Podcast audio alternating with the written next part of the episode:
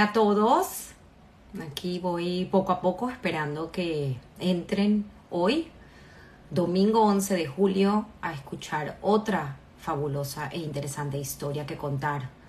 Hoy tendremos a una gran, querida y admirada amiga, Susie Sin, a quien la vida pues me la trajo después de un tiempo, pero hemos eh, encontrado pues un vínculo y me parece que es fascinante, una historia de resiliencia, una historia de reinventarse y una historia de si se puede. Y una mujer muy valiosa. Estoy segura que a lo largo de esta hora que tendremos con ella, pues nos tendrá muchas cosas que agregar, que darnos valor y además tiene una interesantísima eh, lectura que compartir con nosotros. Así que bueno, ya estoy viendo que están entrando. Gracias de verdad por, por acompañarnos cada domingo y humildemente aprender de estos grandes eh, entrevistados que al final comparten sus historias con nosotros. Katy tuvo cumpleaños hace poco, creo que hace como dos días.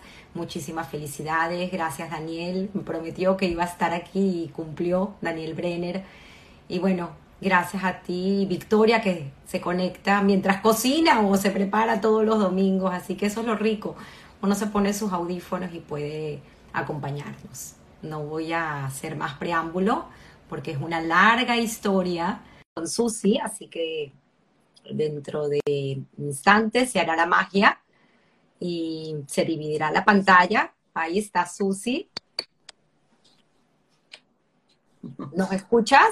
Sí, perfecto. Qué bueno, qué bueno. Me escuchan a mí perfecto. Hoy no tengo los audífonos, estoy en silencio en la casa. Así Déjame subir el volumen a mi teléfono un minuto. Tenemos aquí muchos amigos. Está Marti González justamente entrando, saludándote. Hola, eh, Marti. Hace, rato entró ya Daniel eh, Brenner, el hijo del rabino. Aquí estuvimos la semana pasada. Y bueno, muchísima gente como todos los domingos que nos acompañan, porque me he dado cuenta que estas historias que contar, pues además de ser una historia fabulosa y una hemeroteca que se está creando, nos deja muchas lecciones de vida. Y eso es lo que realmente valoro, ¿no? De, sus intervenciones y de abrirse para poder contar en público eh, una historia tan íntima, ¿no? Como es una historia personal, pero bien vale la pena, bien vale la pena y bueno, estoy fascinada eh, Susi, dentro de estas semanas que hemos estado recopilando su historia para contarla, me habló de parte de su trabajo. Ella tuvo justamente en pandemia que hacer un video hablando de su historia personal de resiliencia y de reinvención. Y de verdad que me quedé fascinada escuchándolo porque eres una mujer con, un ímpetu y con tantas cosas que dar y que aprender y que no te detienes. Entonces, creo que va a ser maravilloso poder escuchar tu historia desde el principio, porque también entendí, y es lo que quiero que ahorita entienda la audiencia, de dónde viene esa, eh, eh, eh, esa reinvención que has tenido a lo largo de tu vida, porque en definitiva todo lo aprendemos en casa, todo lo tenemos, y más nosotros que hemos tenido pues en la sangre esa migración constante que nos ha hecho pues echar para adelante en cualquier circunstancia. Así que eh, ha sido mi prólogo de historias que contar. Hoy, ahorita es totalmente tu tribuna, Susi, porque queremos escuchar tu historia desde los inicios y tienes una historia bellísima porque precisamente aquí tengo el cuento donde eh, se escribe la historia de tu padre eh, en su venida a Venezuela en uno de los barcos de la Esperanza y pues inspiró a hacer esta trilogía de cuentos que tiene el espacio Ana Frank. Y mm, creo que podemos comenzar por ahí.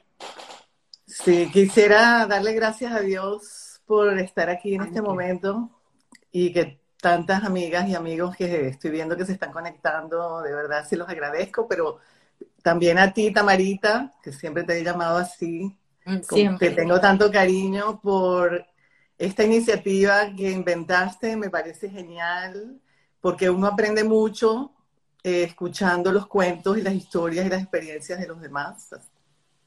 Así que te felicito y, me das un honor muy grande, de verdad, de estar aquí.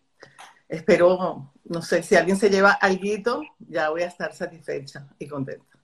Aquí son las 8 de la mañana, así que si me ven tomándome mi cafecito, no puedo vivir sin el cafecito. Mm, qué rico. Sí, bueno, si quieres empezar a hablar sobre mi papá, este libro lo sacó Espacio Ana Frank, ¿verdad? Eh, que es una organización maravillosa liderada por Ilana Becker y otras personas muy importantes de nuestra comunidad para fomentar la tolerancia en toda Venezuela. ¿ok?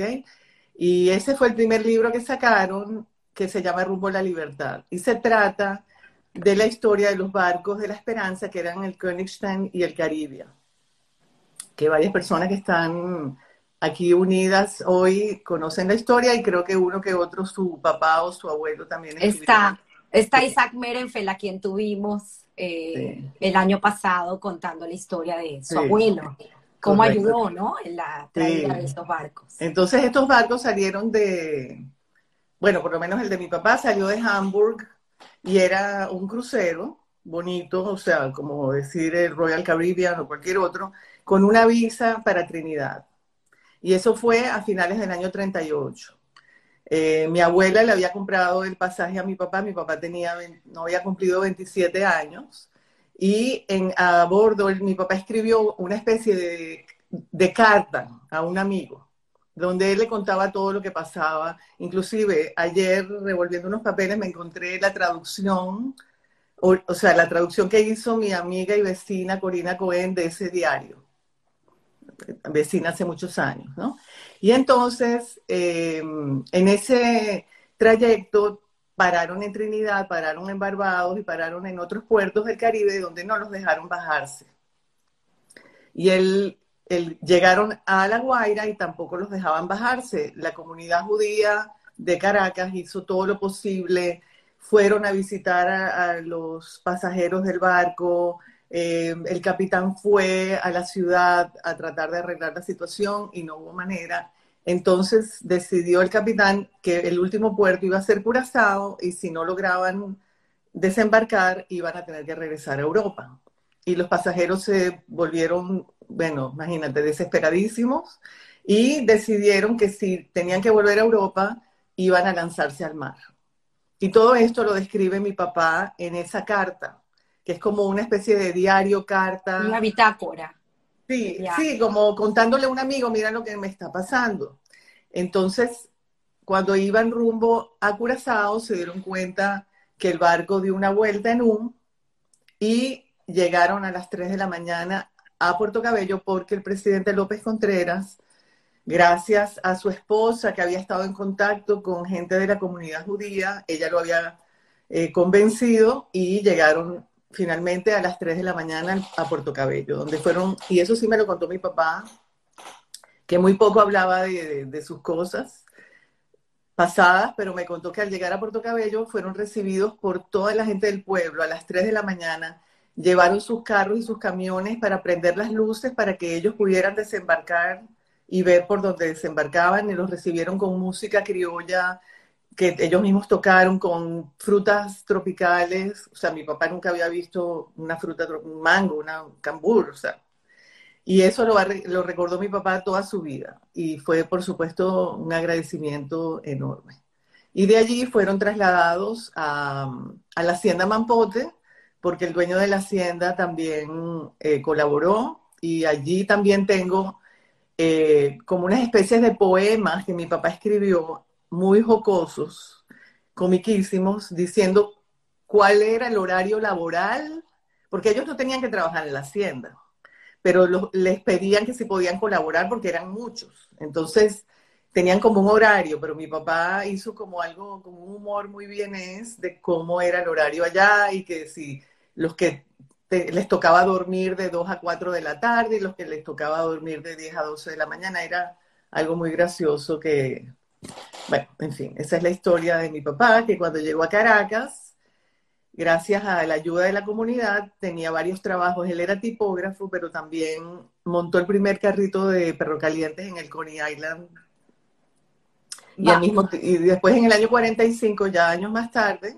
que fue, llegó en el 39, en el 45 eh, empezó a importar productos Kodak a Venezuela y fue el primero. O sea, mi papá era un emprendedor nato y no se dejaba, no se dejaba amilanar por eh, nada. Es increíble. Vamos a hacer una pausa aquí para ir atrás, para conocer un poco más los padres de tu padre, pero se me hace muy curioso porque una de las cosas que me comentaste es que a tu papá no le gustaban las fotos.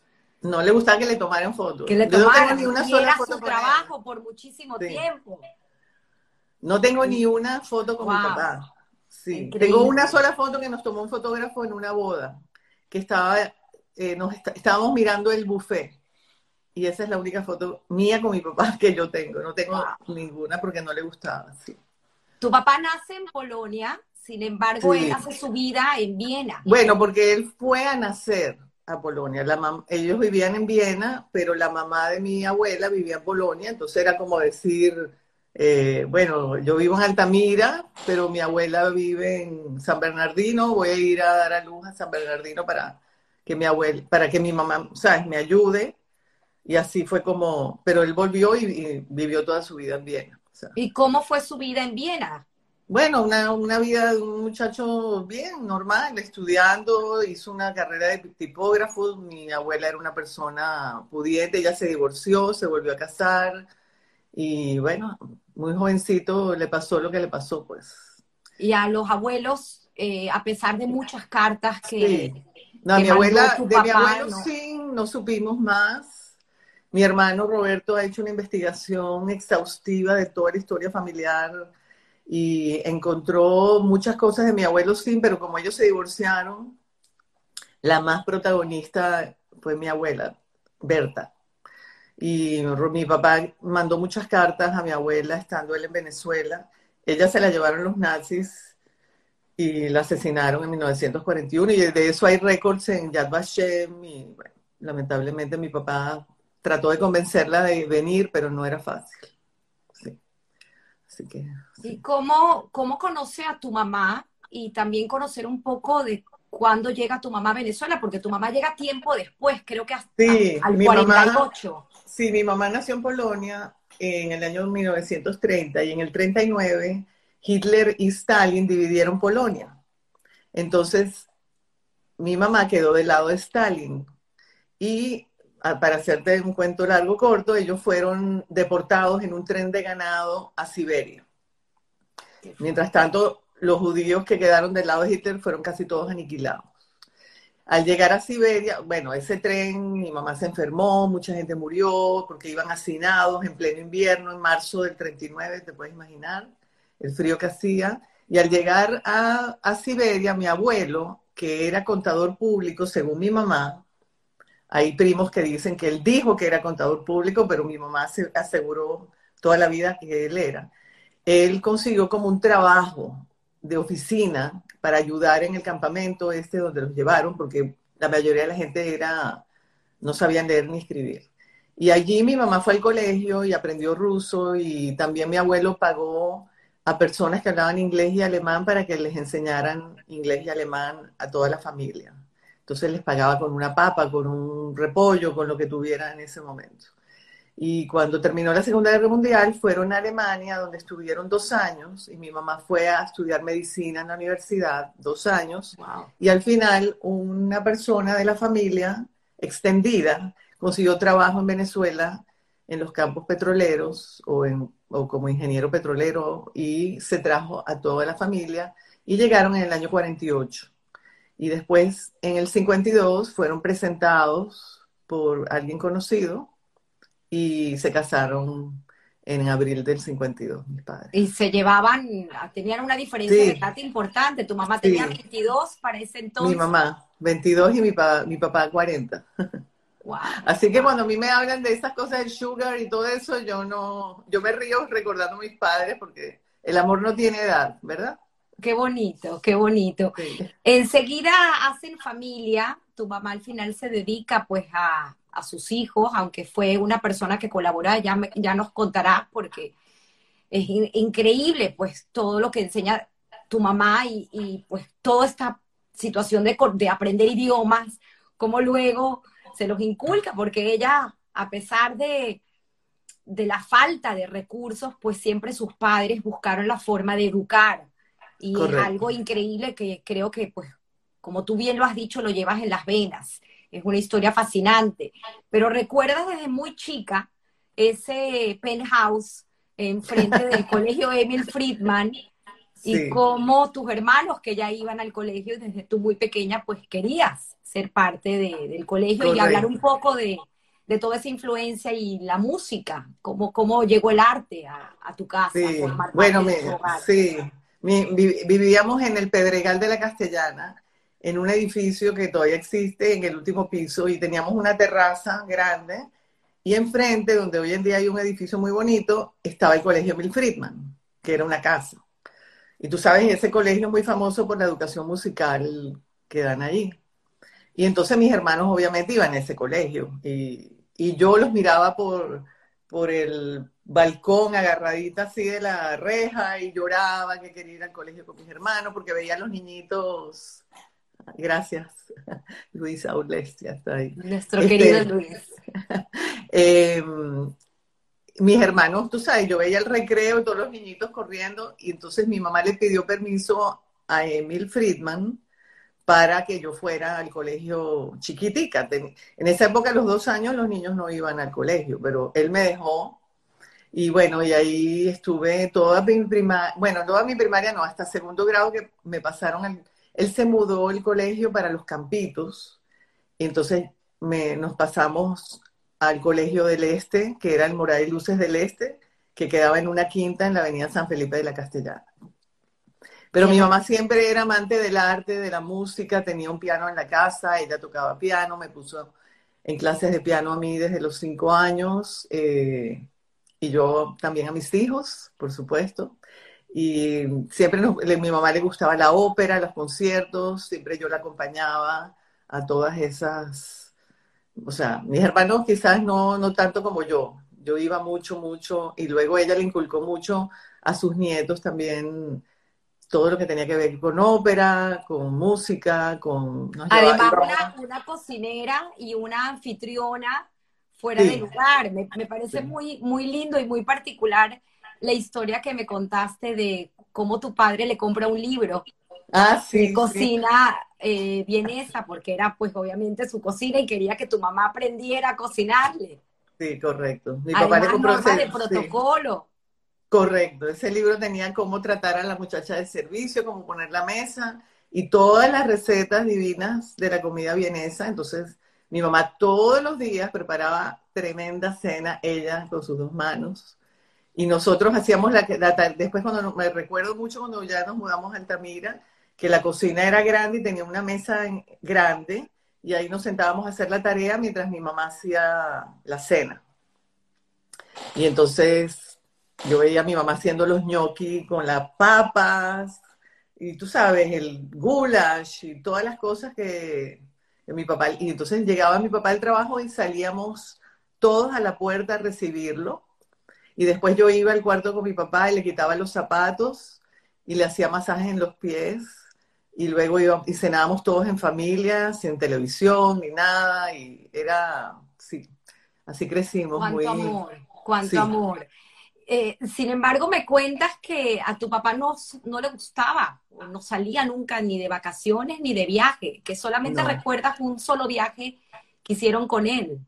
Sí, fuimos a Margarita en una Semana Santa que era mi cumpleaños número 15. Entonces, mi o sea, mis hermanos, mi mamá y yo fuimos desde, la, ¿sabes? Desde el viernes, no me acuerdo, unos días antes, y mi papá llegó el jueves santo y se fue el domingo.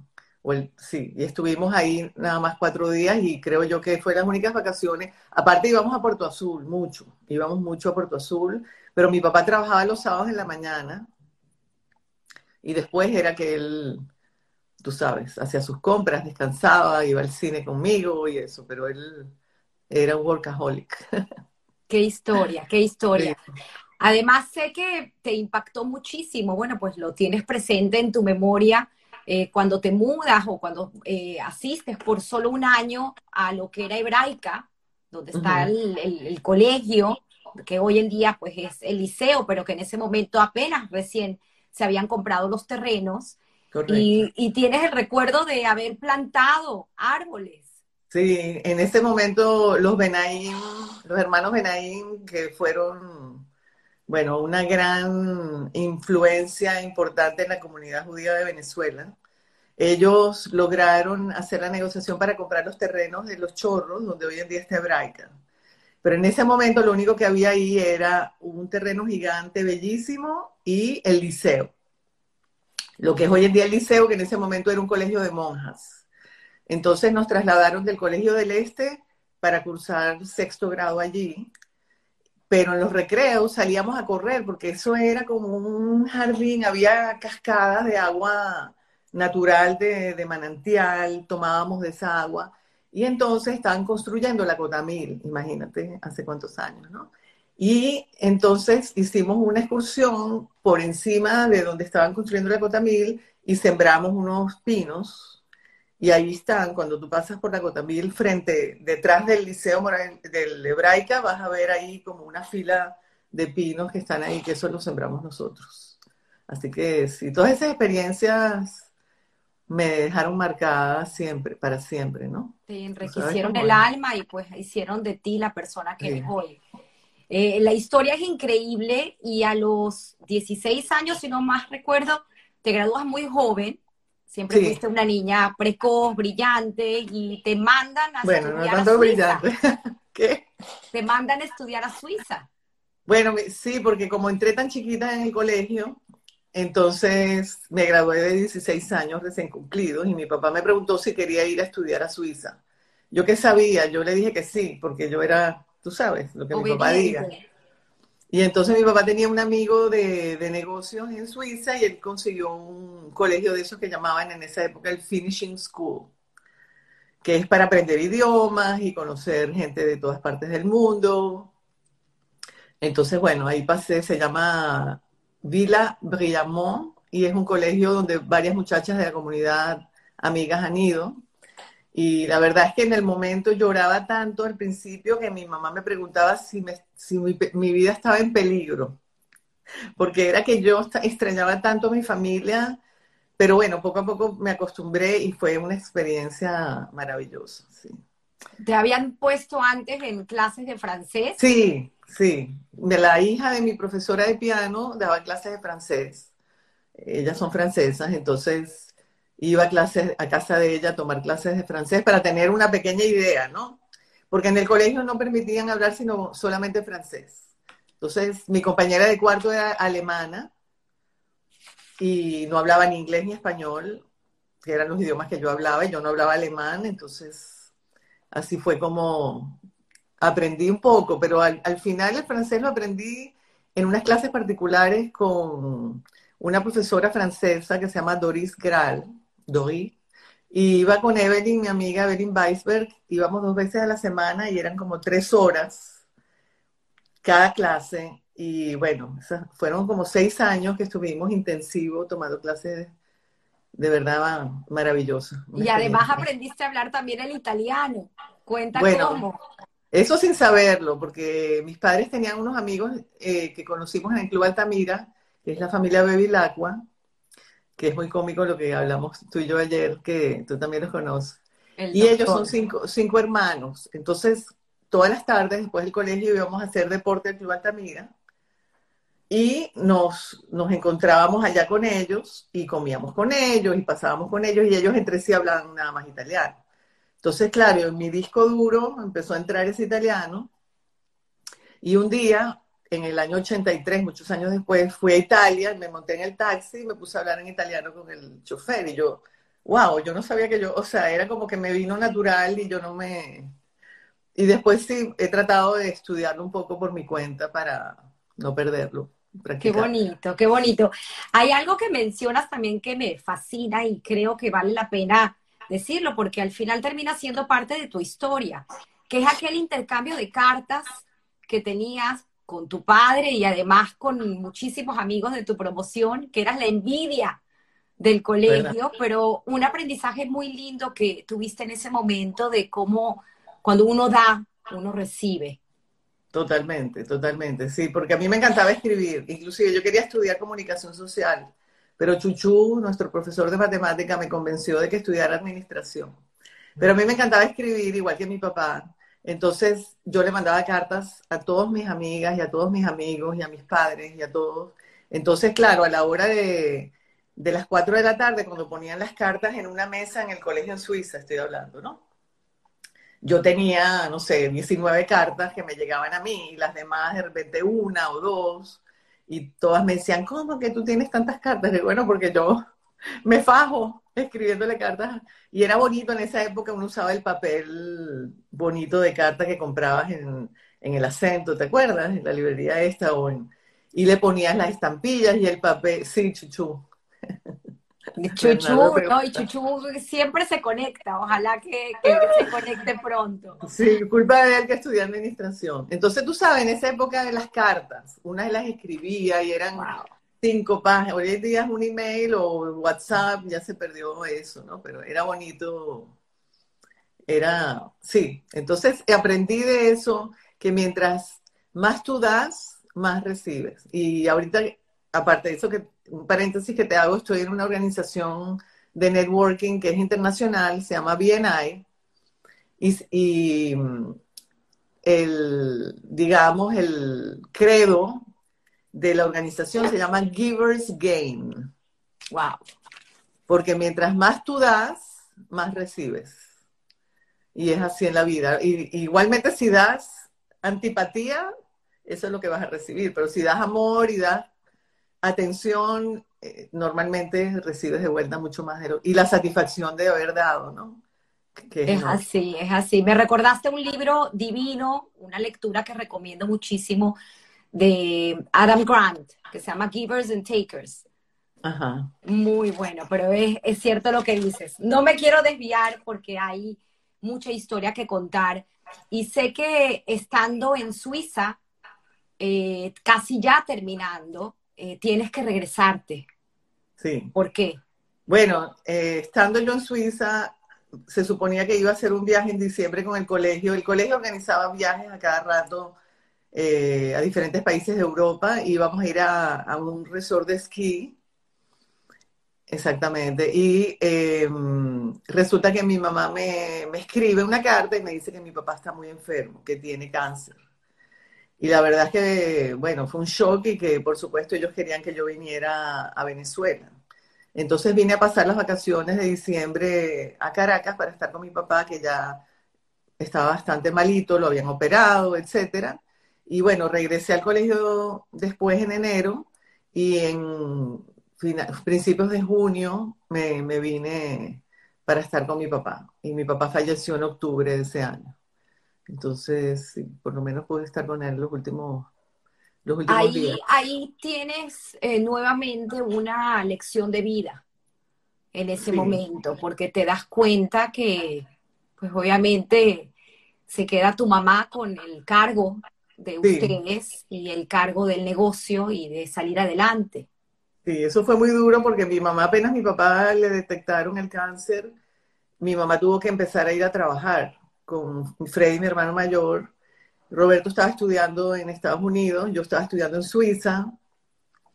Entonces ellos empezaron, o sea, mi mamá prácticamente no sabía nada del negocio. Había un muchacho que trabajó con nosotros toda la vida, que sabía bastante y él ayudó muchísimo a mi mamá y era como un negocio familiar, ¿no? Donde mi papá tenía distribu o sea, distribuyendo productos Kodak y otros productos fotográficos en toda Venezuela y también tenía clientes que venían, o sea, fotógrafos, tiendas, a quien mi papá le, surtía, ¿no? Entonces, claro, mi mamá tuvo que hacer de mamá y papá, porque se quedó sola a los 47 años con tres hijos, o sea, entre los 17 y los 24 años, y la verdad es que mi mamá era una mujer muy dura, como mucha gente aquí la conoce, eh, la conoció o la conoce, me gusta hablar en presente de ella. Y bueno, gracias a Dios echamos para adelante, como dicen. Lo que pasa es que hoy en día, como yo lo veo a mi edad, claro, en ese momento yo no me daba cuenta de que mi mamá tenía solo 47 años. O sea, uno cuando es chiquito ve a su mamá más viejita, ¿no? Y más en esa época, pero Eh, hoy en día, por el trabajo que yo hago, o sea, yo me doy cuenta de que eso me dejó a mí, claro, en ese momento yo no sabía nada de finanzas, no sabía nada de nada, ¿entiendes?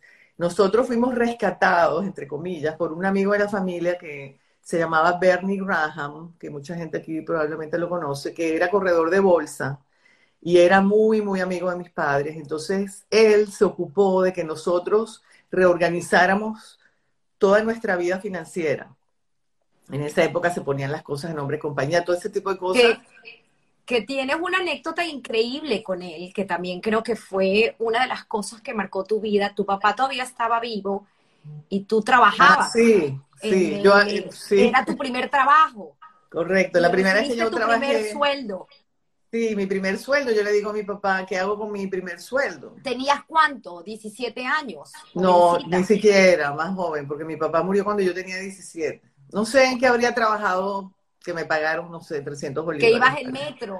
A la... Sí, bueno, eso era después. Iba en metro cuando ya mi papá se, se, enfermó, falleció, que yo iba a ayudar a mi mamá al centro. Pero no me recuerdo qué trabajo era. Me gané un dinerito y le digo a mi papá, ¿qué hago con esto? Y mi papá me dice, llama al señor Graham y compra acciones de la electricidad de Caracas. Y yo, ok. Pero eso sí, lo que ustedes arreglen por teléfono, eso es como un contrato firmado, notariado. Tú no puedes echarte para atrás después. Y todo lo que tú hagas en tu vida tiene que ser así. Lo que tú digas tiene que ser un contrato firmado. Y eso es algo que a mí, por supuesto, me quedó toda la vida. Así me educaron, mi mamá también era así. Y bueno, lo he aplicado toda la vida.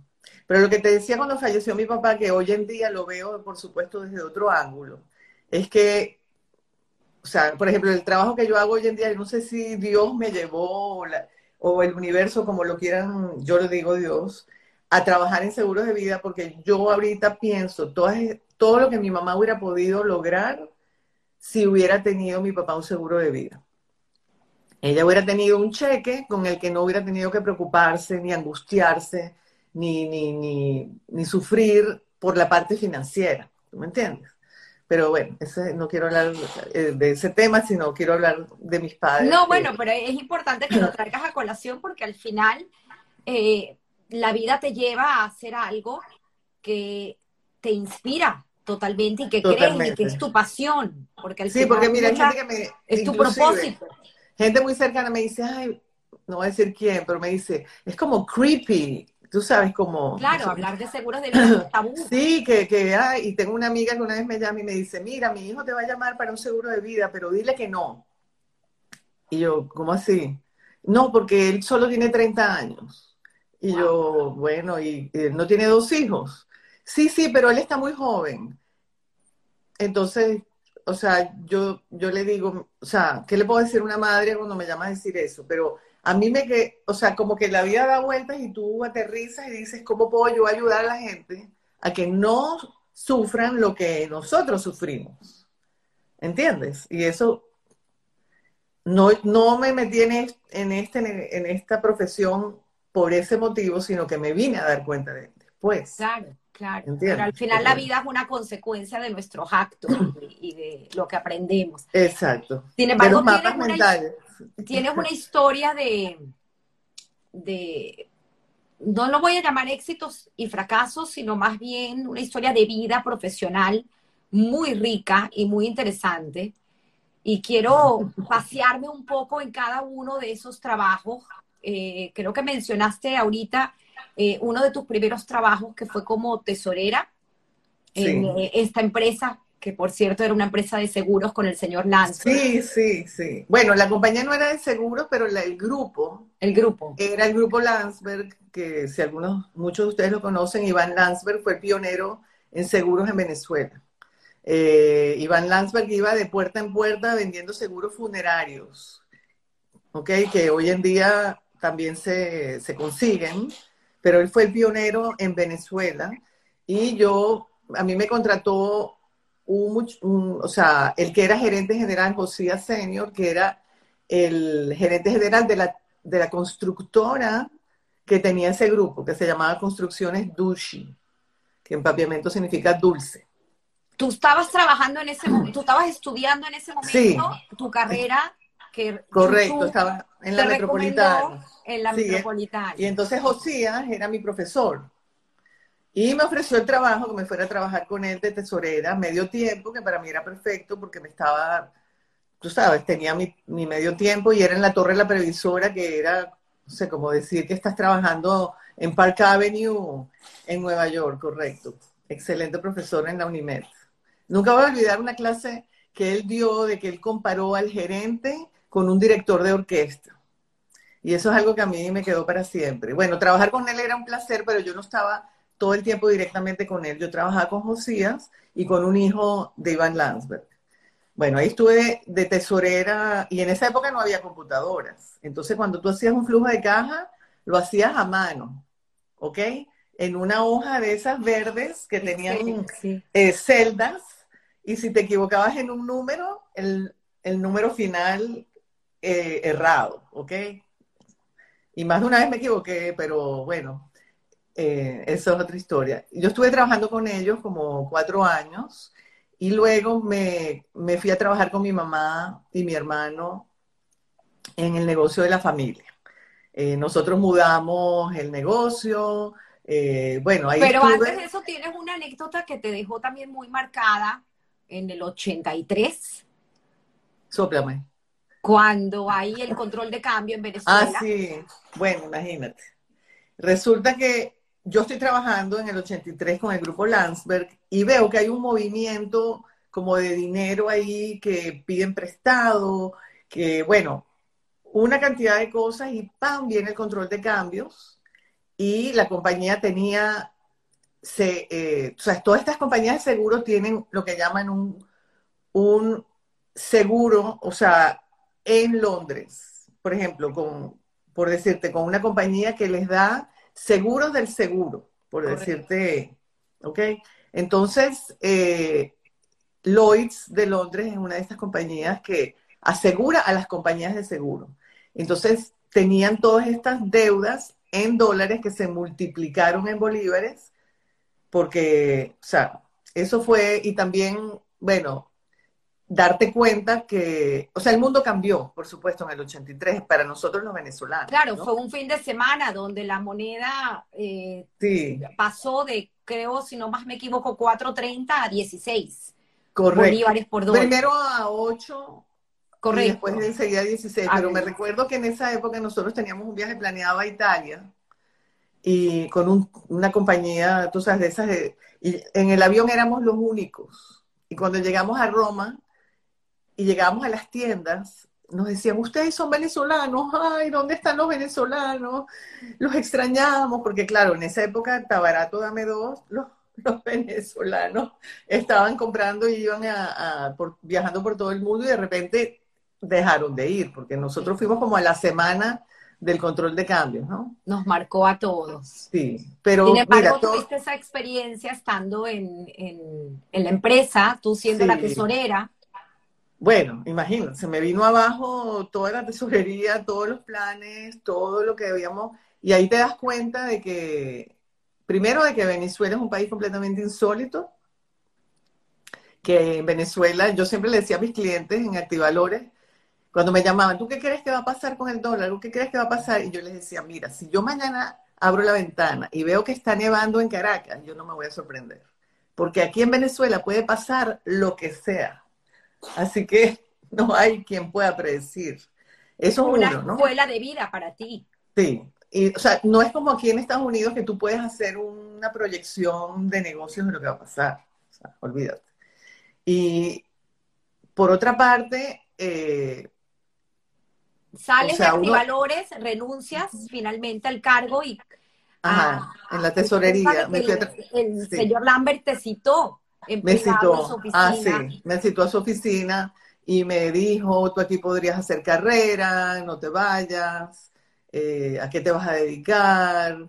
Aquí las puertas van a estar siempre abiertas para ti. Y la verdad es que hoy lo pienso y digo, bueno, quizás debía haberme quedado, pero sentí que mi mamá me necesitaba mucho y también quería tener hijos y no quería ser de esas mamás que salen en la mañana y vuelven en la noche. Tú sabes, quería estar criar, o sea, tenía como un plan y bueno, así fue. Claro, tu propósito en ese momento pues cambió y tenías un plan para ti diferente. Sí, yo sentía que quería ayudar a mi mamá con el negocio, iba todos los días, a veces iba en metro, a veces iba en el carro por varios años y después, bueno, tuve a mis hijos y seguía yendo cuando los niños ya fueron al colegio y después me metí en la Bitso y trabajé muchos años como voluntaria. Y eso también fue algo muy gratificante, fue una universidad para mí fue, bueno, Ena Rothko fue mi mentora, como de la de mucha gente, nos enseñó desde etiqueta y protocolo hasta diseño gráfico, hasta ética, hasta finanzas. Y Lilian Rotter, que hoy en bueno, día Lilian hace muchísimo trabajo aquí en Miami. Con... Sí, ella, bueno, ella fundó nuestro grupo, Bitsuavi Kadima, y tuvo una visión de hacer un grupo de mujeres jóvenes, porque la Bitso en esa época nosotros eran nuestras mamás. Mi mamá también era de la Bitso. Y era ENA, y eran las amigas de ENA que hacían una labor espectacular. No sé si te recuerdas, alguna vez fuiste al Bijou, que donde vendían obras de arte y eso, y la Bat Mitzvah colectiva que ellas la comenzaron, o sea, pero nosotras veíamos a la Bitso como una organización de gente mayor, de señoras, pues. Y Lilian tuvo la, digamos, la iniciativa y la idea y la visión de que tuviéramos, eh, eh, ¿cómo se llama? Un grupo de mujeres, Bitso Aviv, que éramos las jóvenes. Y entonces cuando, eso fue en el año 88, yo, 88 creo que fue, me invitaron a una cena de las del grupo de Bitso Aviv Kadima y estaban mis amigas, ¿no? Y esa cena, creo que fue en, creo que fue en casa de Dani Brenner, puede ser, no sé. Pero bueno, esa cena había un concurso de cocina. Y entonces, por supuesto, había que llevar un plato y iba a concursar, que si categoría plato principal, categoría acompañante. Y entonces yo no sabía qué preparar, llamo a mi hermano Roberto, por supuesto que los que lo conocen saben que cocina espectacular. Y llega y me dice, no vas a hacer un, vas a comprar masa de hojaldre y vas a hacer con hongos y no sé qué. Yo hice un, como un hojaldre con hongos que parecían como cinnamon rolls, pero eran de hongos. Y bueno, gané el primer premio de, ese, de esa categoría, nunca me voy a olvidar. Y eso así como un gancho. Y empezamos a organizar eventos. El otro día me encontré unas fotos de una fiesta de disfraces, no sé si alguien fue en el Hotel Eurobuilding. Hicimos una fiesta de disfraces que estuvo divertidísima en esa época y bueno, hicimos muchas actividades y, después con los años hicimos los famosos recetarios del Aviso, que tuvieron como 16 o sea, tuvimos que imprimirlo 16 veces de tanto que se vendían. Y también hicimos, empezamos a hacernos cargo del, del, del colectivo y por supuesto el bazar del Aviso, que fue idea de Vicky Levy, mi querida amiga, y todas trabajábamos como bueno, como un engranaje espectacular. Qué experiencia, qué experiencia de vida. Además, eh, llegaste a ser presidenta. Bueno, al principio me dediqué a los medios porque te voy a explicar, a mí me encanta, como te he dicho, siempre escribir y leer el periódico. Y yo veía que, por ejemplo, el Bazar de Inbedín o el Bazar de las Damas Diplomáticas salía en el periódico y el de la Bitso no. Y entonces yo decía, bueno, ¿por qué? Entonces tengo una amiga espectacular que se llama Ángela Aurada, que ella es relacionista pública. Y Ángela había venido en un viaje a Nueva York con el Ballet Metropolitano de Caracas, donde mi hija Tamara bailaba, que era de Keila Mecheo, no sé si tú la conociste alguna vez, pero era una compañía de ballet buenísima. Y hicimos un viaje a Nueva York y las niñas bailaron en Nueva York. Entonces Ángela estaba a cargo de la prensa entonces yo voy donde Ángela y le digo, mira Ángela, porque ¿cómo hago? Aquí no me quieren publicar. Y Ángela me dice, no, es que tú, ay, también con Fanny Cohen, le pregunté. Y le digo, ¿cómo hago? Me dicen, no, es que tú tienes que mandar la noticia, porque ¿cómo ellos se van a enterar? Y Ángela me, me dijo, tú vas a escribir así, vas a hacer así, vas a escribirle así, le vas a mandar a esta, esta, esta, y me dio toda la lista. O sea, créeme que fue súper generosa, porque esas cosas son eh, sabes, es tu tesoro, tus tu, contactos, ¿no? Tu data. Y así fue como la primera vez que salimos en el periódico El Bazar del Aviso, yo quería saltar, de, bueno, era demasiado emocionante, fue una de las satisfacciones más grandes que he tenido cuando empecé a ver que los medios nos estaban apoyando. Y entonces fui, bueno, me nombraron como así como, entre comillas, directora de medios para tener un cargo y era mucho trabajo. Y lo hice con Evelyn Weisberg y trabajábamos durísimo para mandarles cartas, mandarles notas de prensa, había que escribir, Ena nos ayudó mucho, nos redactó las cosas bien como debe ser. Bueno, al final el bazar tuvo mucho éxito, salían todos los medios, venía eh, Radio Caracas Televisión, nos daba espacio en el noticiero, o sea, al final explotó eso lo de los medios. Y bueno, después de muchos años yo eh, fui presidenta de mi grupo Bitsuavi Cadima con mucho honor esa comunicadora social tenía que salir en Me salió. Y salió de forma natural y con ayuda de tu red de relaciones que has cultivado de una manera muy eficiente desde chica.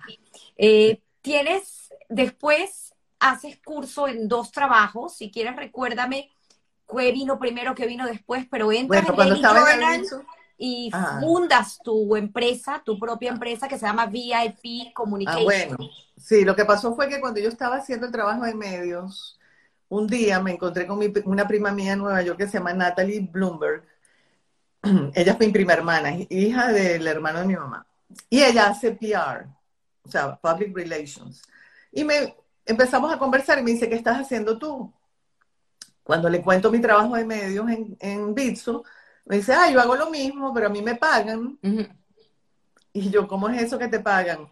Y me empieza a decir, sí, los clientes, yo les hago eventos, yo los pongo en la prensa, yo hago que vengan de la televisión, que los entrevisten en la radio. Lo mismo que haces tú para la Bitso, pero yo lo hago con marcas, lo hago con no sé qué. Y yo, ah, wow. Entonces, eso fue un viaje que yo fui a Nueva York. Cuando vengo a Caracas, abro mi email y tengo como 20 emails de Natalie diciéndome, vas a hacer esto, vas a hacer esto, vas a hacer esto, vas a hacer esto. Y yo, o sea, dije, wow, y te voy a decir, de todos los trabajos que he tenido en mi vida, ese es el que mayor satisfacción a mí me ha dado. El que más he gozado, el que más he disfrutado, y te voy a decir que me ha dado una tanta aprendizaje que me ayudó después para mi trabajo con Activalores. Porque el trabajo con Activalores también era mucho de, perdón, perdón, un momentico. Claro, es tu red de relaciones al final, es como pedir ayuda en el momento que la necesitas y cómo dar en el momento que, que Lo que pasa es que hay una diferencia, porque para Bitso, y es algo que nos enseñó Fanny Cohen, que es que tú no pides para ti. ¿Ok? Tú no pides para ti. Tú pides para este para Bitso. Entonces es fácil pedir. Cuando tú vas a pedir para, no sé, eh, la boutique, no sé qué cosa, no, no, no, ¿entiendes? Pero tienes que presentar algo muy interesante a la gente.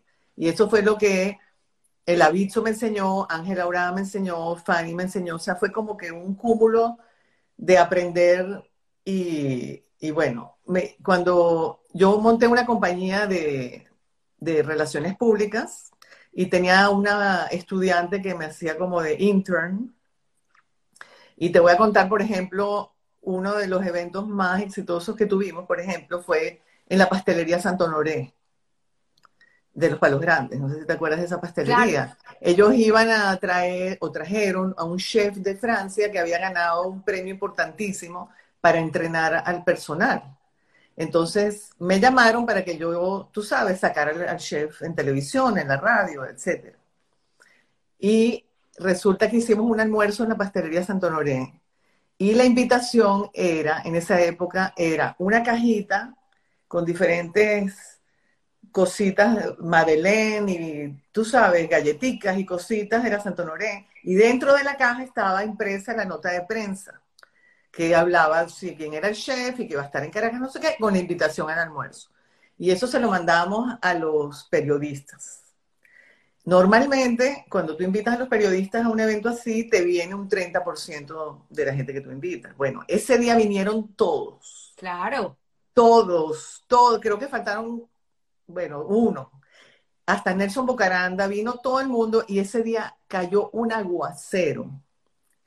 Tú sabes, la Santa es abierta, las pusimos mesas, bueno, un éxito total, lo entrevistaron para Globovisión, para, bueno, para todos los canales de televisión y nunca me voy a olvidar de ese evento, fue así como que lo más exitoso.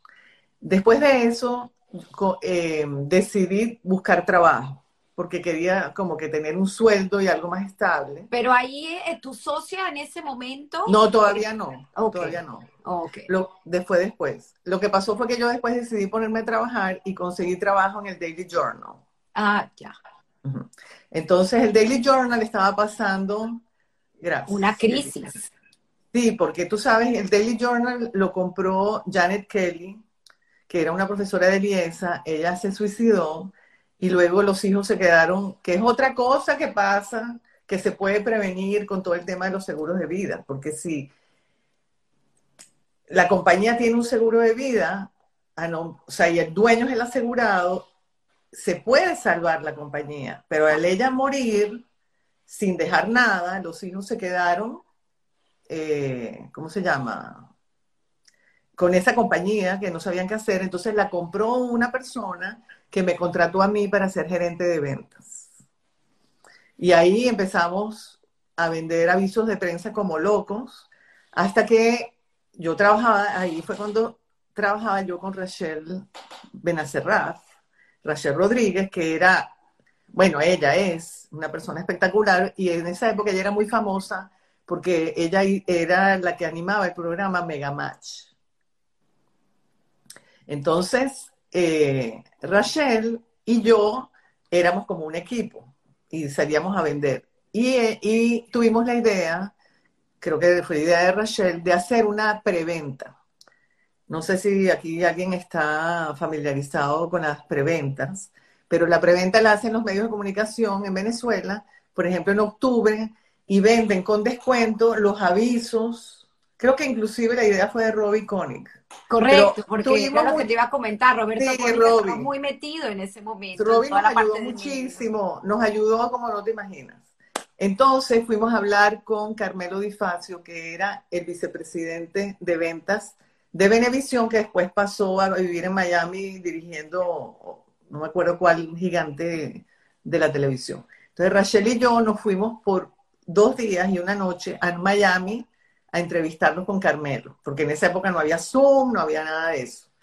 Y Carmelo nos dijo, hagan la preventa así, así, así, tienen que hacer un bonche enorme con orquesta, tienen que invitar a esta, bueno, lo, y de día, durante el día eran las presentaciones del Daily Journal y con las compañías de advertisement y todo eso, y en la noche hicimos una fiesta que, bueno, olvídate, o sea, la fiesta, el tema de la fiesta era un avión, porque estábamos relanzando el periódico.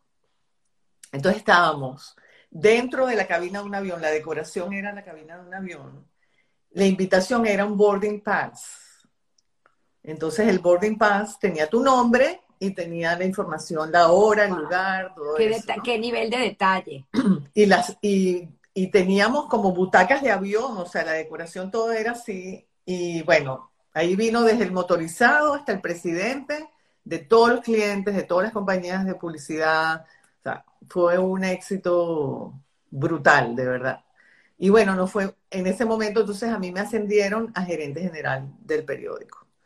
Y ahí fue cuando estuve un año y bueno, eh, ahí, de ahí decidí irme a Liesa a estudiar y montar mi propia compañía con Rachel de nuestra propia compañía de relaciones públicas que se llamaba VIP Comunicaciones o Comunicaciones VIP. Y ahí tuvimos clientes espectaculares como Coldwell Banker y otros. Hicimos eventos con Laureano Márquez y también, entre otros clientes, teníamos a Activalores. Entonces ahí fue, o sea, yo siempre tenía una relación muy buena porque los socios de Activalores son amigos, pero ahí fue cuando ellos me ofrecieron que me fuera a trabajar con ellos. Eh, tu paso, para resumir un poco esta interesante, vida que has tenido, tu paso por el PAC también fue un momento, una circunstancia que cambió tu vida, porque te hizo pues eh, ver desde otra perspectiva todo este mundo laboral y pues te enriqueció no solamente con, las clases y con los profesores, ya vimos que Luis se conectó, me imagino que, no sé si fue profesor tuyo en ese momento de supervivencia, que era la, Olvídate, sí. las clases que daba. Eso nada más lo pienso y me da... Un, networking, un networking maravilloso y buscando mentores siempre, porque es parte de tu esencia, aprender, aprender, aprender.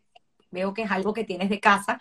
Pues entra en este momento Activalores, que también eh, Roberto Weinrup termina ser eh, hasta el día de hoy alguien muy importante en tu vida y un mentor. Entonces, si quieres, resúmelo un poco.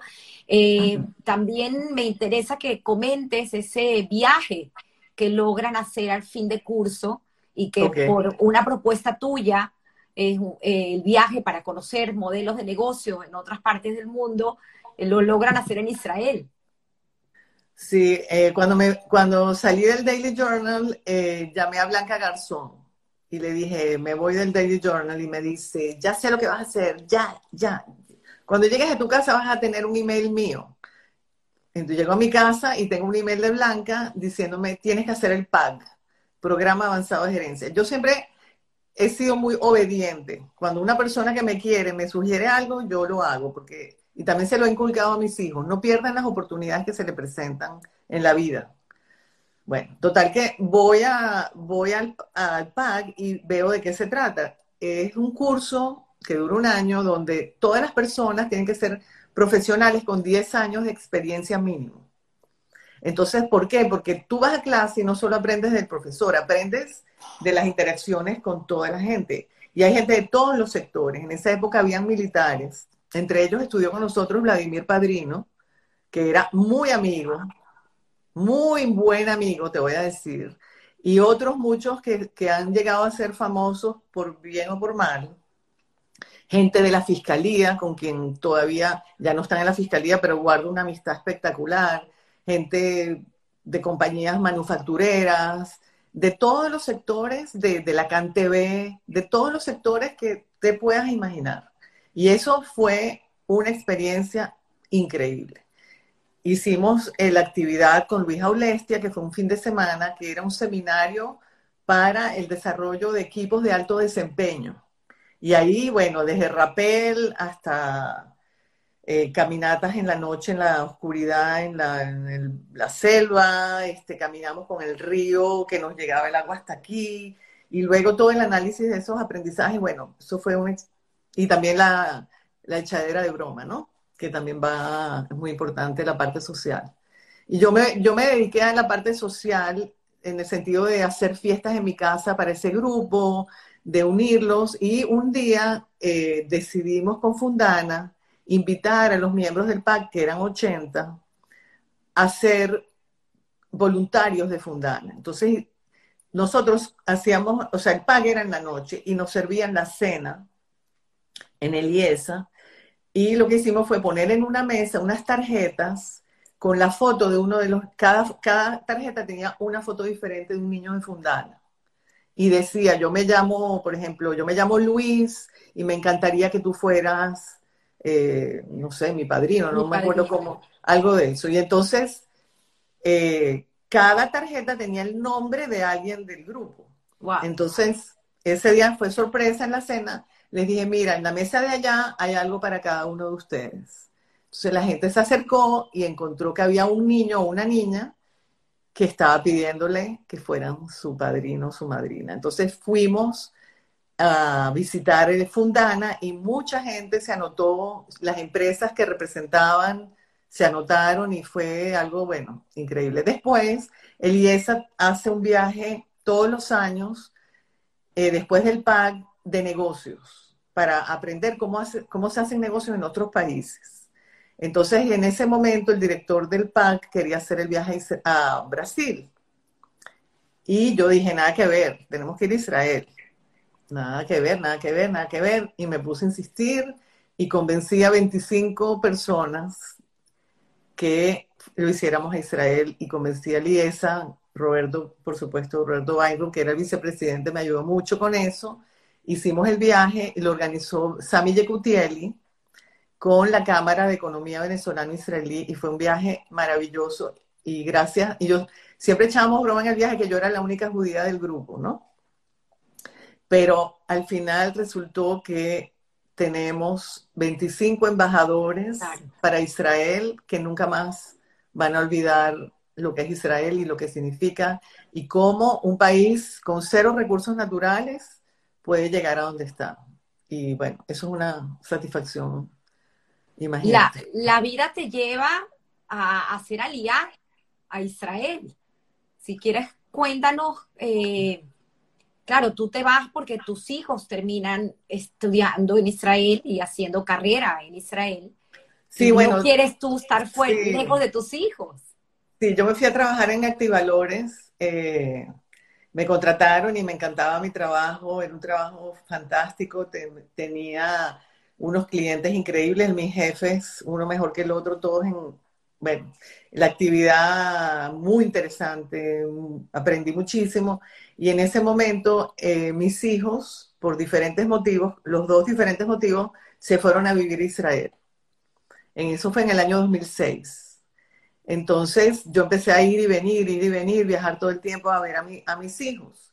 Y mi primo, Asaf, que nació en Israel, que es mi primo segundo, tiene una empresa muy grande y me dice, cada vez que voy a Israel me dice, ven a trabajar conmigo, haz aliá, ven a trabajar conmigo, no permitas que te pase lo que le pasó a tu abuela Berta, que era hermana de su abuela, pero su abuela se fue muy joven a Israel.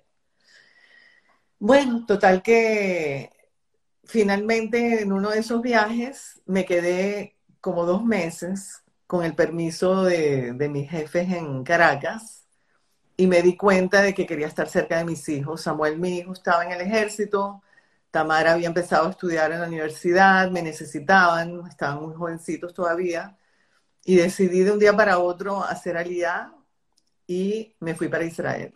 Y te digo, el, la agencia judía te da un apoyo tan espectacular por ser judío que prácticamente lo uno tiene que hacer es demostrar que eres judío, presentar unos cuantos papeles y aquí tienes tu pasaje, qué día te quieres ir, aquí tienes tus clases de hebreo, aquí tienes toda la ayuda o sea, llegas, te dan la bienvenida, todo el mundo te da más alto. O sea, fue increíble. Y en Israel conseguí un grupo de amigas maravillosas. Las arepitas. Las arepitas.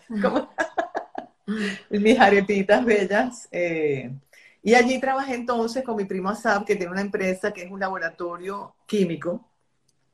Mientras, o sea, lo que pasó fue que cuando yo estaba indecisa, ¿cómo voy a dejar mi trabajo en Activalores que tanta satisfacción me da? Y me iba muy bien también económicamente, tenía a mi mamá en Caracas, o sea, mi apartamento bello, gigante, que vacío. Pero un profesor que se llama Eddie Kaufman, que quizás alguno de ustedes lo conoce porque estuvo en Venezuela, era profesor de Tamara, mi hija. Yo había hecho un curso con él, con Ilana Becker, de, de resolución de conflictos en Caracas. Entonces fui a la universidad a hablar con él y le digo, ¿qué hago? Me está ofreciendo mi primo esto, me quiero quedar en Israel. Y él me dijo, quédate con los dos trabajos. Y yo, ¿qué? Sí, tú puedes, porque con el trabajo de Israel vas a viajar. Entonces vas a ver a los clientes de Activalores. Y cuando se lo propuse a ambos jefes, ambos aceptaron. Y yo, wow, eso se, llama out of the box. Wow. Out of the box. Y, y sí que viajaste. Viajé muchísimo, muchísimo, porque por los idiomas que yo hablo, me contrató mi primo. Entonces iba a España, iba a Italia, iba a Francia, iba a México, a Brasil, a Colombia, a Venezuela. Total que, bueno, fue de verdad. Y bueno, vivir en Israel es una experiencia increíble. La gente decía, ¿cómo te fuiste a Israel? No lo puedo creer. Digo, yo misma no lo puedo creer. Pero me fui y bueno, la, mayor satisfacción que yo tuve en Israel fue ser la mamá de mis hijos y de sus amigos. Yo sentía eso, porque yo era la única mamá de todos esos muchachos que estaban solos allá, muchos de ellos soldados, solos, lo que llaman el Hayal Boded. Entonces todos los fines de semana tenía entre 8 y 20 personas en mi casa comiendo. me ayudaban a preparar, me ayudaban a lavar los platos, me ayudaban a botar la basura. Después se que comíamos, echábamos bromas, después se quedaban conversando, tirados en el piso, en el sofá. O sea, esa parte fue yo creo lo que me... Cuando yo fui por esos dos meses que lo hacíamos con los niños, creo que fue esa parte la que me atrajo más eh, de quedarme allá. ¿Qué, historias? Y como esto se trata de historias que contar, no puedo dejar particularmente de, de cuando tu hija Tamara sufre un accidente, que se muda a tu casa, y se muda con su actual esposo, que a quien ustedes de cariño le dicen Lopi, López. Sí, Lopi. Bueno, López le dice todo el mundo. ¿Le lavas o le preparas la ponchera? Bueno, no, eso fue antes, o sea, López. pero particularmente que fue lo que tuviste en casa con tu mamá y con tu papá. Sí, López tenía, ellos tenían siempre ampollas en los pies, los muchachos ah. que estaban en el ejército. Y, yo me acuerdo que él venía y yo le ponía una ponchera con flores de manzanilla y agua caliente para que remojar. Bueno, eso fue antes, cuando él estaba en el ejército. Ya después, cuando Tamara tuvo el accidente, ya López estaba estudiando y trabajando. Entonces ellos estaban empatados y eran noviecitos. Pero qué, bonitas historias, qué bonitas historias. Y aparte que te mantuvo siempre joven y siempre activa, ah, rodeada de, de tantos muchachos en casa. Tal cual. Sin embargo, la vida sigue dando y jugando pasadas contigo y no termina ahí tu historia, porque todavía falta una parte importante que es una historia de amor increíble. Eh, puedo eh, recapitular un poco y decir algo que no, no mencionamos, que cuando tú tenías 12 años, tuviste un crush, como se le dice en inglés, con alguien que marcó tu vida en ese momento, pero que pues no llegó a pasar más nada. Y que hoy en día es tu esposo, Rafael Gordo. Sí, mira, te voy a enseñar una foto que, que, justo ayer me la encontré de cuando yo estaba enamorada de él. ¡Wow! ¿Viste qué guapo, eh? y toda esta historia de amor, eh, que me encantaría resumirla, te lleva hoy en día a vivir en Los Ángeles y hacer nuevamente, reinventarte y manejar este espacio que gracias a Roberto nuevamente te permite realizar, que es manejar toda esta eh, situación, toda esta, eh, la parte de seguros, ¿no? De seguros de vida de forma independiente. Y me parece fascinante porque pues has aprendido y has llevado todo este aprendizaje que has tenido a lo largo de tu vida eh, a, plasmarlo en este trabajo que tú haces hoy en día, porque al final termina siendo un trabajo muy humano, eh, con mucho toque de, trabajar con familias que están buscando en momentos eh, importantes de sus vidas, pues una asesoría y tú se las brindas de una manera espectacular. Entonces, me encantaría también conocer esa historia de amor que ayer también recordábamos. Ay, sí. Bueno, eh, claro, yo estaba enamoradita de Rafael cuando tenía 12 años porque él venía a mi casa, tenía una banda y él tocaba guitarra, imagínate, ojos verdes, guitarra, surfista. Entonces, mi, mi mamá los dejaba que vinieran a practicar la banda a mi casa y yo los veía así por una cortinita, pero Rafael me hacía caso, conversaba conmigo, inclusive una vez me invitó a salir, todo eso, ¿no? Y un día, eh, bueno, él se fue, un día él trató de besarme en el malecón de Puerto Azul, pero como no me pidió formalmente que fuera su novia, pues no lo dejé. Entonces él se fue a estudiar a Estados Unidos en el año 75, yo era una niñita prácticamente, y nunca, ¿sabes? No tuvimos más contacto hasta que yo lo vi en Facebook en el año 2009, que fue cuando yo me decidí irme a vivir a Israel. Y Rafael estaba pasando por un cáncer de garganta en ese momento, o sea que los dos estábamos pasando por momentos muy intensos en nuestra vida, en nuestras vidas. Y por eso nos hicimos amigos, muy amigos, y conversamos por el, yo tenía un Magic Jack, que era esa cosita que ponías en la computadora con un número americano. llamadas internacionales. Sí, y, y hablábamos todas las semanas éramos súper amigos, él me contaba de su tratamiento, de las radiaciones, de lo mal que se sentía. Y en ese momento yo estaba yendo a clases de cábala con nuestra querida amiga Luna Pinto, en Caracas. O sea, yo había ido, yo vivía en Israel, o sea, me estaba mudando, pero había leído varios libros de cábala y le, le mandé por Amazon un libro que se llama El poder de la cábala, que se los recomiendo muchísimo, aunque no tiene nada que ver con religión ni nada, pero habla de que cuando uno pasa por un momento horrible en la vida, después viene algo muy bueno, que hay que tener fe. Y claro, yo no sabía que lo muy bueno iba a ser yo, pero resultó así. Y bueno, nos hicimos muy, muy, muy amigos y en el año 2013 él me escribe y me dice, mira, voy a ir con mi hermana a Israel. Tenemos el bar mitzvah del nieto de mi hermana y voy a ir y quiero verte. Y yo, bueno, chévere, éramos amigos, ¿entiendes? Entonces, siempre hacíamos como un pequeño flirt de vez en cuando así, pero nada, tú sabes, yo decía, nada, él está del otro lado del mundo, no, eso no es nada peligroso, ¿no? Nos vimos y fue así como que, wow, mm, ¿no? Y estuvimos toda esa semana juntos en Israel hasta que eh, estando en Sfat, ah, no, bueno, primero tengo que contarte que yo estuve en la tumba del rabino Jonathan Benusiel unos años antes, que es el rabino a quien uno le pide para que te busque tu alma gemela en esta vida.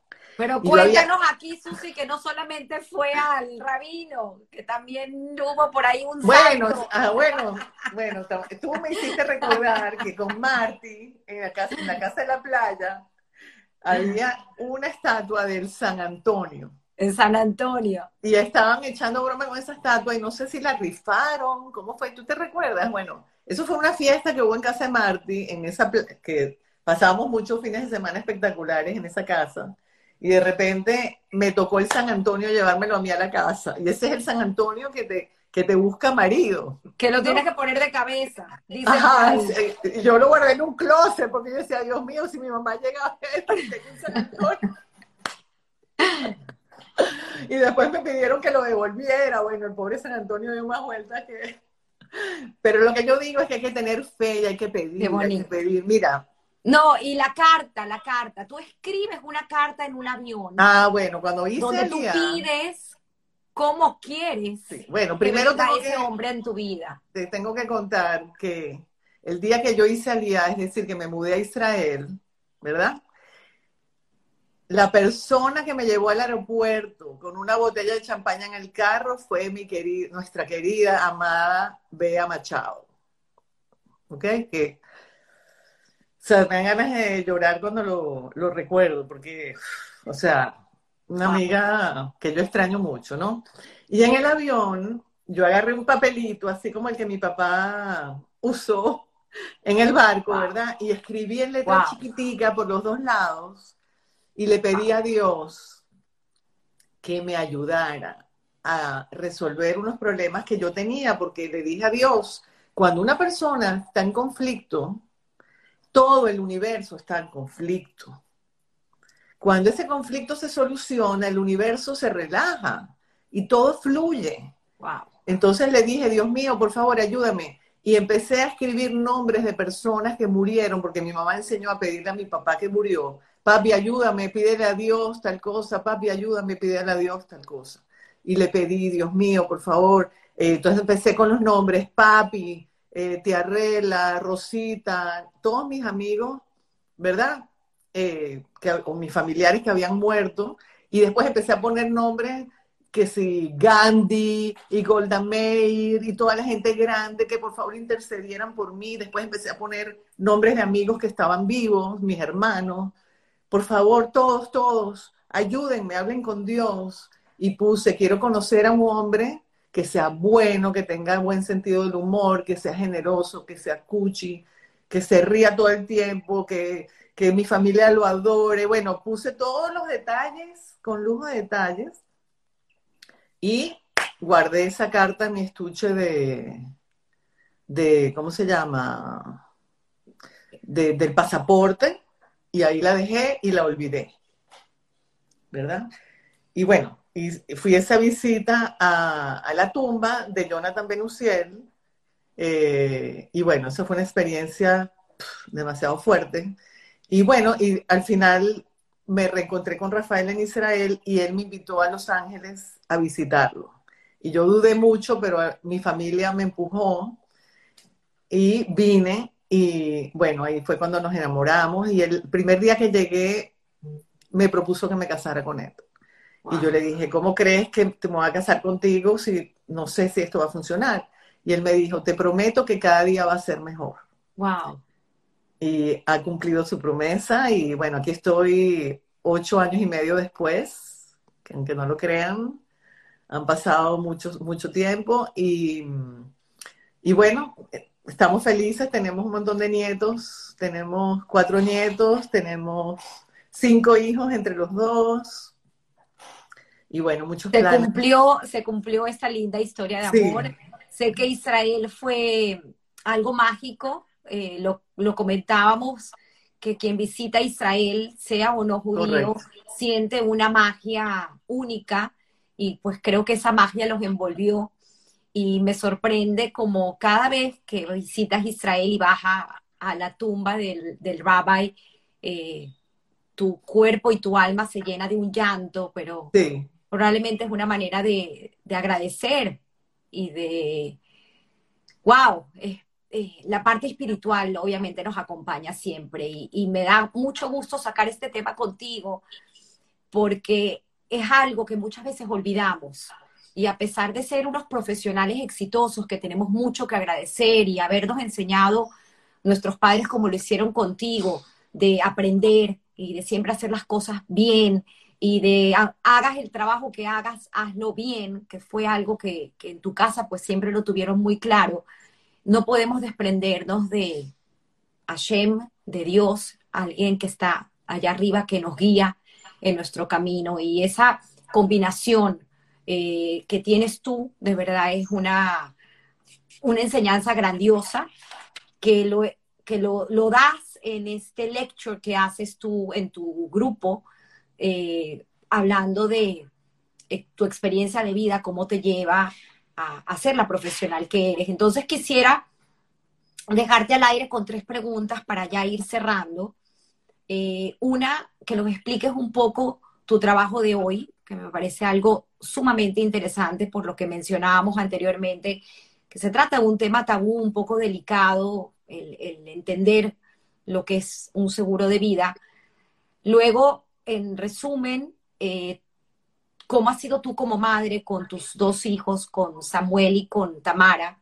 Eh, todas estas lecciones que les has dado a ellos, que la puedas compartir con la audiencia, porque al final son lecciones eh, que nos sirve no solamente a los jóvenes adolescentes, sino también a muchos de nosotros que nos ha tocado reinventarnos y migrar y cambiar en tantas situaciones y entender cómo alguien como tú nos pueda responder la pregunta de mi querido amigo Guy Ross acerca de suerte o trabajo. Mira, primero te voy a decir, todo lo que yo he pasado en mi vida ha sido como varias veces tratar subir el Everest. Yo digo que yo he subido mis varias veces el Everest, porque ha sido tanto el esfuerzo de varias veces que me han pasado cosas en mi vida, cuando murió mi papá, cuando me, divorcié, cuando me fui a vivir a Israel, cuando me vine para acá, o sea, como que tú sientes que te falta el aire y no tienes oxígeno, y, pero siempre hay, o sea, está alguien en tu vida que te ayuda y tienes que buscar ese alguien, bien sea un mentor, bien sea tus hijos, bien sea tu, eh, tu novio, bien sea tu, o sea, alguien. Y esa persona te va a ayudar y hay que buscar y ver hacia dónde quieres llegar. Y eso es algo importantísimo. Yo, gracias a Dios, he tenido el apoyo de mi mamá, de mis hermanos, de mis hijos, de mis mentores, entre ellos Roberto Weinrub y otro mentor que tengo aquí que se llama Saúl Bejarano, que me ha ayudado muchísimo, por supuesto de Rafael, mi esposo, o sea, y, y muchos amigos como Bea, como Marty, como mis amigas en Israel, Dalia, Esther, Débora, Simonet, o sea, Daniela, o sea, no quiero dejar de mencionar a mis amigas americanas, o sea, realmente eso por un lado. A mis hijos siempre les inculqué primero que sean ellos mismos, que no tengan miedo de que la gente los critique, que si mi hijo se puso un tatú, que, ok, ¿te gustan los tatús, mi vida? Bueno, averigua bien qué es un tatú, qué consecuencias tiene, o sea, y que sean lo mejor. Si vas a ser, yo les decía siempre así, tú quieres ser ascensorista, perfecto, pero vas a ser el mejor o la mejor ascensorista. No vas a ser un ascensorista mediocre, no, vas a ser el mejor. Lo que decidas que vayas a hacer, yo te voy a apoyar y los he apoyado a mis hijos en todas las vueltas que han dado y cada cosa que ellos han hecho en su vida, cada reinvención que han hecho, yo he estado detrás y ha sido exitosa y les ha dado ese mapa mental y esa experiencia para el siguiente paso que han hecho ellos. Y la verdad es que hoy en día estoy súper orgullosa. Son de verdad, no solo yo lo digo, lo dice todo el mundo, son excelentes padres, excelentes profesionales, excelentes amigos y, bueno, eh, realmente por ese lado es el mayor tesoro que yo tengo, mis hijos. Y, eh, todo lo que has aprendido, pues, eh, sirve para algo, porque es increíble como además tu experiencia y, y, tu carrera, pues, te ha llevado a hacer mil cosas, pero siempre todos tus aprendizajes te han servido para lo que tú estás haciendo en, en cualquier momento. Inclusive vale la pena mencionar la carrera de Tamara porque eh, es increíble como ella, a pesar de haber estudiado otra rama completamente distinta a lo que ella se dedica hoy en día, pues ha tomado parte de eso que es resolución de conflictos, de Tamara tengo entendido, y hoy en día maneja el arte. Entonces, son cosas que bien vale la pena mencionar porque al fin y al cabo eh, el aprendizaje está ahí, el mundo está ahí, el mundo sigue dando vueltas. Y nosotros tenemos que estar abiertos pues a, entender y aprender. Y tú ahorita con este mundo de seguros, o sea... bueno, lo, lo, lo, empecé a hacer porque Roberto Weinberg me dijo, hazlo. Pero a medida que lo conseguí a un mentor maravilloso que es Saúl Bejarano, que me inspiró, porque yo empecé a buscar, a buscar ¿Quién puede ser mi mentor? ¿Quién puede ser mi mentor? Me entrevisté como con 10 en Miami y aquí. Y de repente fui a un curso que era un bootcamp de life insurance y el profesor era este, este muchacho porque es mucho más joven que yo. Y cuando él empezó a contarnos las historias de cómo él había ayudado a la gente, a las familias, a los business owners, cómo los había ayudado, yo dije, no, eso es lo que yo quiero hacer en la vida. Yo quiero ayudar yo quiero ayudar. Entonces, yo no salgo a buscar clientes, yo no llamo, mira, ¿quieres un seguro de vida? Tú no me vas a ver a mí haciendo eso, que eso es el core del negocio, porque todos mis colegas hacen eso, hacen llamadas para acá y para allá.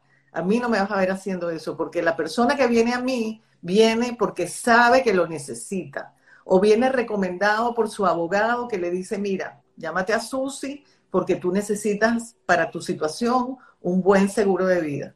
Yo lo único que le digo a la gente es, edúquense, busquen a alguien que les explique, vean, lean mucho. Yo trato de ser educativa en, mis medios, en mis redes sociales, explicar un poco a la gente de qué se trata, cómo pueden beneficiarse, ¿entiendes? Y hay muchas maneras de beneficiarse, no hay que morirse para beneficiarse de un buen seguro de vida, puedes ahorrar para el futuro, puedes hacer un legado para tus hijos o para tus nietos, puedes prevenir que te quedes sin dinero si te enfermas, puedes prevenir un, un GoFundMe. ¿Tú sabes cuántos GoFundMe salieron el año pasado con todo el tema de la pandemia? Y yo cada vez que me llegaba un GoFundMe decía, Dios mío, esta persona por 30 dólares al mes hubiera podido prevenir que su familia tenga que abrir un GoFundMe.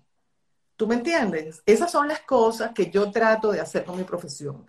Y como tengo mi, mi background de finanzas, por lo que estudié y por mi trabajo con activalores, puedo identificar qué es lo que necesita la persona. No es como que la gente va a Policy Genius y compra por internet un seguro de vida. Nada que ver. O sea, es algo muy personal. Yo conozco la compañía que le da descuento a los que tienen diabetes o que trata mejor a los que están con sobrepeso o a los fumadores o ¿tú me entiendes? Y eso es el trabajo que yo amo hacer, porque cada vez que alguien me da las gracias, Mira, ahí está Vicky, por ejemplo, doy testimonio.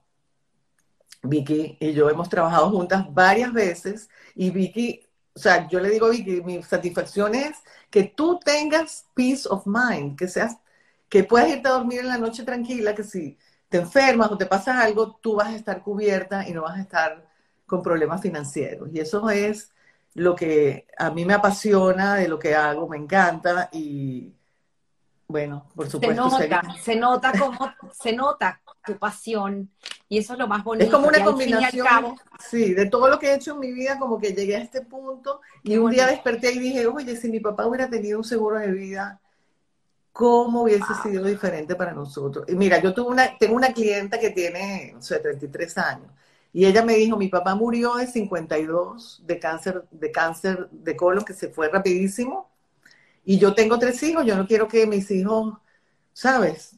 Y el papá sí tuvo un seguro de vida. Y gracias a ese seguro, ella y sus hermanos todos estudiaron medicina en Estados Unidos. Entonces, claro, eso me inspira. Y ella me llama y me dice, o sea, yo te estoy, eh, te estoy llamando porque yo, gracias a que lo que mi papá hizo, mi mamá pudo echar para adelante y pudimos todos ir a estudiar medicina. Entonces eso para mí es una satisfacción, ¿me entiendes? O sea, y el hecho de yo haberla podido ayudar a ella dentro de su presupuesto, viendo todas sus circunstancias, etcétera, etcétera. Suerte, trabajo. Eh, bueno, sí he tenido suerte, mucha suerte. Dios me ha dado mucha Yo no le llamaría suerte, yo le llamaría que Dios me ha dado muchas bendiciones porque he tenido una familia ejemplar, maravillosa, que Dios me dio, amigos que, bueno, o sea, fantásticos de toda la vida, como Cecilia, como Vicky, como todos los que están aquí, como Vivian Zuckerman, o sea, no puedo mencionarlas a todas o a todos, pero eso ha sido una bendición. Pero yo sí me he fajado trabajando desde que tengo 17 años He trabajado duro, eh, diferentes carreras. Eh, tú sabes que hay una historia rapidito de Steve Jobs, ¿no? Que él dio un discurso en una universidad y él era un dropout de college, ¿no? Pero él dijo que él, la única, la única materia que él le gustó estudiar era una electiva que era de caligrafía. Correcto. Y fue así como él inventó el font, ¿verdad? Es correcto. Entonces, todo lo que tú hagas en tu vida, mira, yo metí a Tamara, mi hija, en unas clases de costura, de cómo pegar un botón, de cómo coser un ruedo. Y gracias a eso, Tamara consiguió trabajo en el taller, o sea, en la tienda de Oscar Carballo en París. Entonces, son esas cositas que tú vas aprendiendo aquí y allá. Lo que hay que estar es con los ojos abiertos y agradecer hasta las cosas malas que te pasan. Porque esas cosas malas, como dice la cábala, te van a llevar a otro nivel y ese nivel es el nivel más alto de tu alma. Y es ahí cuando tú vas a conseguir tu alma gemela, vas a conseguir la felicidad, porque el agradecimiento es abundancia. Y ese es el mensaje que yo te quiero dar. Wow, wow, wow, Susi. Sin palabras, de verdad, agradecida contigo. Muchísimas historias que contar. Eh, me llegó al alma eh, eh, esta charla de hoy a lo mejor estamos viviendo circunstancias en nuestra comunidad que nos hacen estar más sensibles en ciertos momentos cuando escuchamos cosas. Así que agradezco a todos los que han estado aquí conectados y te agradezco a ti por tu tiempo y por haberte tomado el, tiempo y el momento para contar tu historia y compartirla con nosotros. Eh, quiero leer algunos mensajes de, de gente. Bueno, está eh, Diana Finchel, tu excelente entrevista, te manda abrazos. Sara Cohen, Victoria Benatar, bellas amigas. Katy Semere, que siempre se conecta. Nuestra querida Adriana, Adriana Meneses, que también la tuvimos en, hace dos domingos. Eh, Dora Katz, quien la vamos a tear pronto. Dice que belleza de historia. Hermosas y brillantes damas. Cristina. Eh, a, Ungaro, el agradecimiento es abundancia. mi amiga Tati, sí. Qué linda. Eh, Ana Martínez, qué buena entrevista. Eh, Cristina nuevamente dice, excelente tu vida, tus experiencias y la manera de comunicarlas. Eh, bueno, Vicky, que ha estado aquí compartiendo a lo largo de toda la entrevista. Tienes a Seire Beca. ¿Cómo te podemos contactar? Me refiero a Susi. Eh, ah. Susi, tus redes, Susi. Mis redes, Susi, sí. sí y tienes tu página web. Susisin.com, perdón. Susisin.com. Z I Si alguien la puede anotar en los comentarios, por favor, sigo leyendo.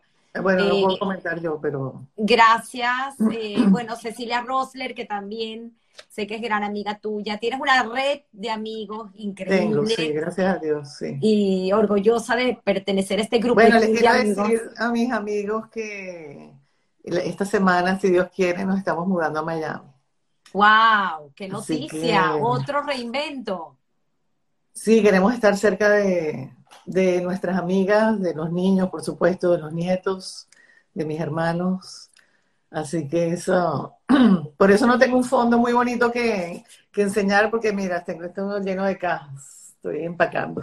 Wow, wow, Susi. Ay, pues ahí está mi email, ahí lo puso Vicky. Y pusimos tu página, susi.com. Mi eh, página está en inglés y en español. Eh, eh, pueden verla en español Mira, también. Jack Girot, que también se ha conectado, un gran amigo, colega, trabajamos juntos con Ismael, nuestro querido Ismael Cala. Dice, este país, hablando de Venezuela, o hablando de Venezuela o de Estados Unidos, me imagino Venezuela.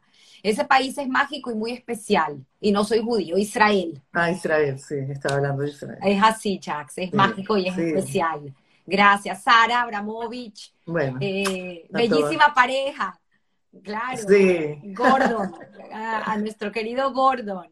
Carlos Castro, Carol, Carola Castro. Carola, eh, sí. Cómo me disfruto esto. Julio César Castillo, como todos tus programas espectaculares. Gracias, Julio. Y bueno, millones, millones de mensajes. De verdad que esto ha estado eh, muy, muy. Mira, Daniela Benayón. Daniela es, claro que tuvimos a su hermano a mi querido Eric. Dice Susi Sin, bella, talentosa, echada para adelante, generosa, de inmensa bondad, un ser humano excepcional. Creo que Daniela fue tu cómplice para ir a la tumba, ¿correcto? No, lo que pasó con Daniela es que ese día íbamos a almorzar, o sea, fuimos a almorzar, ah, pero ya, llegaste tarde. ella se vino de Beersheba, Tel Aviv, quedamos en ir a tal hora a comer. Y yo dije, bueno, yo voy a estar 15 minutos ahí y después me voy a Tel Aviv. Pero me costó tres horas en llegar a la tumba Perdón. Y luego estuve como hora y media en la tumba llorando y rezando. Y cuando salí de ahí veo la hora, yo, oh, Dios mío, entonces llamo a Daniela, no me vas a creer, pero estoy en la tumba. Y ella, ¿qué tú? No te puedo creer que tú estés en la tumba. Y yo, sí. Y bueno, y después me reuní con ella en Tel Aviv. Increíbles historias. Tengo aquí a Felipe Schwentzens que dice, mi mamá vendía seguros de vida para Pan American Life Insurance en Caracas y él más atrás comentó que su familia, alguien de su familia también venía en el barco, en uno de los barcos de la Esperanza. Hay que me contactes, por favor, contáctame si Felipe. Y dice Bernardo Gluck también, en Biblioteca de Babel, ah, de Yabú, Bernardo que estuvo conectado, cuento historias, nuestra querida Susi, Susana, Dice, bella entrevista, bella mujer. No, no podía dejar de leer Gracias, muestras de cariño a una gran persona. Mira, Dafna Fundaminsky dice, a mí también me llegó al alma esta encuesta, esta encuesta y a ti, me imagino, entrevista, y a ti, Tamara, una más de tus entrevistas maravillosas. Gracias, que nos aportan tanto sobre la parte espiritual de los entrevistados. Es así. Así que bueno, Susi, esto Ay, Tamarita, qué linda. Lo, guardaremos en, en, el canal de YouTube lo guardaremos en Instagram, lo compartiré contigo, podremos sacar micros. Así que muchísimas, gracias. gracias. a ti. Te quiero mucho. Gracias una vez más por Y a todos por asistir, por estar presentes y apoyarme toda la vida.